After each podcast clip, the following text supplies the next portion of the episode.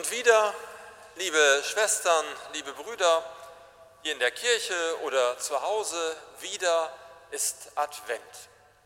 Der Adventskranz hängt über dem Altar. Manch eine, manch einer von uns wird auch zu Hause den Kranz aufgestellt haben und dekoriert haben. Und wieder ist Advent. Wir feiern wieder dieses Fest der Menschwerdung Gottes wie seit 2000 Jahren. Und wieder warten wir. Nur, liebe Schwestern, liebe Brüder, worauf warten wir denn? Worauf warten wir denn wirklich, dass es geschieht? Können wir denn wirklich Advent einfach so schön dekoriert feiern, wie das in den vergangenen Jahren auch immer war? Wieder mit einer netten Stimmung, wieder mit einer schönen Deko? Ich glaube ja, dass das darf und doch wird alles ganz anders sein. Denn, liebe Schwestern, liebe Brüder, das Jahr, das jetzt zu Ende geht, das hinter uns liegt, dieses Jahr, das ist ja nicht irgendeines gewesen. Ein Jahr, in dem es ganz viele negative Gefühle und Sorgen gab, Angst, Einsamkeit, der Tod von Menschen, die ich näher kenne oder die mir vom Hörensagen bekannt sind, die am Coronavirus gestorben sind oder krank geworden sind. Überhaupt das Gefühl von Krankheit oder Sorge, dass man krank werden könnte. Und Traurigkeit, weil man alleine ist, weil jemand nicht mehr da ist. Und wieder, liebe Schwestern, liebe Brüder, feiern wir Advent. Ich gebe ehrlich zu, ich bin wirklich super froh darüber, dass wir die Texte, die wir aus der Bibel heute vorgetragen bekommen haben, dass wir diese Texte heute entgegengehalten bekommen. Denn sie haben so Schlagwörter in den Texten drin, die können mir zumindest helfen und da möchte ich Ihnen gerne das Angebot machen, dass sie Ihnen vielleicht auch helfen. Dass sie helfen, wie ich denn jetzt Advent feiern kann und ob ich das überhaupt soll. Die helfen können, ob ich wirklich meine Wohnung, mein Haus, mein Inneres im Grunde genommen dekorieren kann, um Weihnachten irgendwann dann werden zu lassen.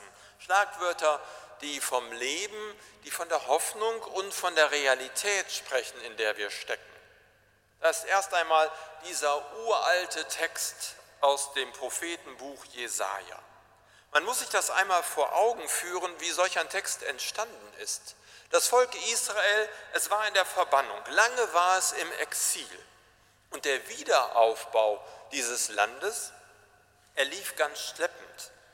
Also Enttäuschung, Traurigkeit, Klage, die Gott entgegengerufen wird.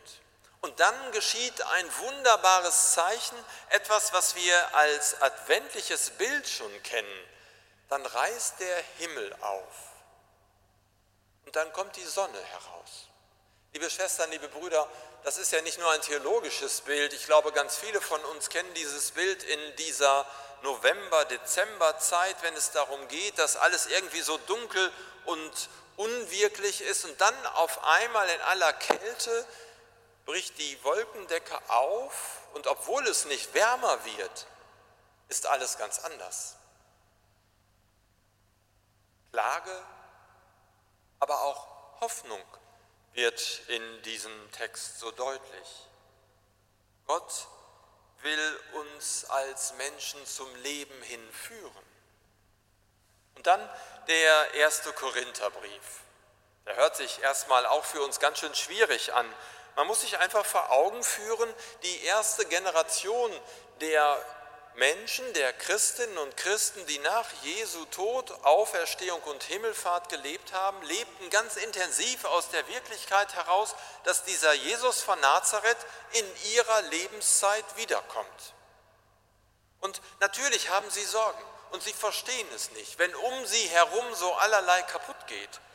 Aber trotz alledem, und das ist ein Stichwort, ein Schlagwort, was ich gerne in dieser Adventszeit mitnehmen möchte, wird vom Dank geredet.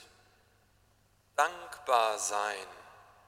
Nichts wird schön gemacht, aber trotzdem Dank als Realität und Wirklichkeit wahrzunehmen. Und dann ein Text, der nochmal ein paar Generationen, nicht Generationen, ein paar Jahrzehnte später verfasst wird aus dem Markus-Evangelium. Man muss sich vorstellen, die erste Generation der Christinnen und Christen ist schon gar nicht mehr da. Jesus ist nicht mehr wiedergekommen und trotzdem glaubt man ja genauso wie wir 2000 Jahre später, er wird wiederkommen. Dann die Textlichkeit des Markus-Evangeliums. Hoffnung, dass das wirklich geschieht. Und liebe Schwestern, liebe Brüder, Wachsamkeit auf all das, was denn da kommen mag in unserer Umgebung, in unserem Leben, in unseren Nachbarschaften, in unserer Berufswelt. Was geschieht denn da? Wo ist denn da ein Zeichen von Hoffnung? Wo ist denn da ein Zeichen gegen Einsamkeit, liebe Schwestern, liebe Brüder? Es geht in der Adventszeit, und das sagen uns eben diese Begrifflichkeiten, die wir heute in den biblischen Texten hörten, um einen wachen, lebendigen, aufmerksamen Blick auf das, was kommt. Klage, Hoffnung, Dank, Wachsamkeit auf Hoffnungsvoll. Liebe Schwestern, liebe Brüder, nicht, dass Sie jetzt meinen, jetzt wird er die ganze Zeit eine irgendwie geartete positive Soße über die Realität gießen, in der wir stecken. Ich sage Ihnen ganz ehrlich, die Pandemie, in der wir leben, sie ist unfassbar anstrengend. Und ganz ehrlich, der Virus ist doof, im tiefsten Sinne. Es ist doof, dass es diese Krankheit gibt. Es ist doof, dass es diesen Virus gibt. Es ist nicht schön zu reden, dass Menschen, die einen Lockdown erleben, dann noch ganz intensiv wahrnehmen, dass sie einsam sind, dass sie ganz alleine sind, dass Menschen, die sonst zu ihnen kommen, sich nicht trauen oder es sinnvollerweise eben auch nicht machen, sie zu besuchen. Es wird deutlich, dass so mancher Kranker, so manche Kranke im Krankenhaus sehr alleine ist. Dass es gerade in der ersten Zeit des Lockdowns einsame Gebärende gab, dass es einsame Sterbende gab. Das ist von Krankenhaus zu Krankenhaus unterschiedlich gewesen, aber es gab Menschen, die eben auch, und es gibt sie auch heute noch, in den Pflegeheimen, in den Altenheimen sind und über Wochen ihre Ehepartner nicht mehr sehen dürfen, weil sie krank sind, weil es einfach organisatorisch nicht geht, weil die Einsamkeit da ist. Wahrlich, Covid-Erkrankung, sie ist doof. Und sie lässt sich auch nicht durch noch so einen schönen Adventskranz schönreden. In keinster Weise. Nur, liebe Schwestern, liebe Brüder, die Texte des Adventes, sie sind ja auch eben keine Texte, die nur irgendwie vom sicherlich manchem sehr lecker schmeckenden Glühweinduft durchzogen sind. Nein, es sind Texte, die uns ernst nehmen. Es sind Texte, die die Menschen ernst genommen haben zu ihrer Zeit, die uns ernst nehmen in unserer Sorge, aber die uns eben aufrütteln wollen. Sie wollen uns aufmerksam machen. Sie wollen, dass wir lernen, in unserem Leben wachsam zu sein. Dass wir wahrnehmen, wo kleine Lichter der Hoffnung sind.